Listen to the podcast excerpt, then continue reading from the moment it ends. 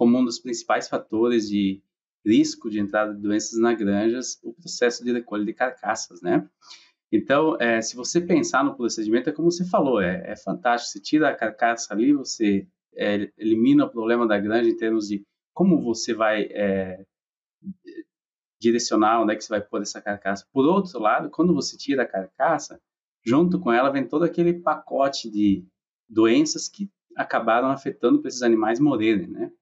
E no procedimento de é, passar de uma granja para outra, a gente sabe que existe momentos em que o motorista não vai estar usando um, um propé adequado, ou vai estar caindo é, sangue ou líquido do, da carcaça do animal, vai escorrer pela boca, ânus, essas coisas.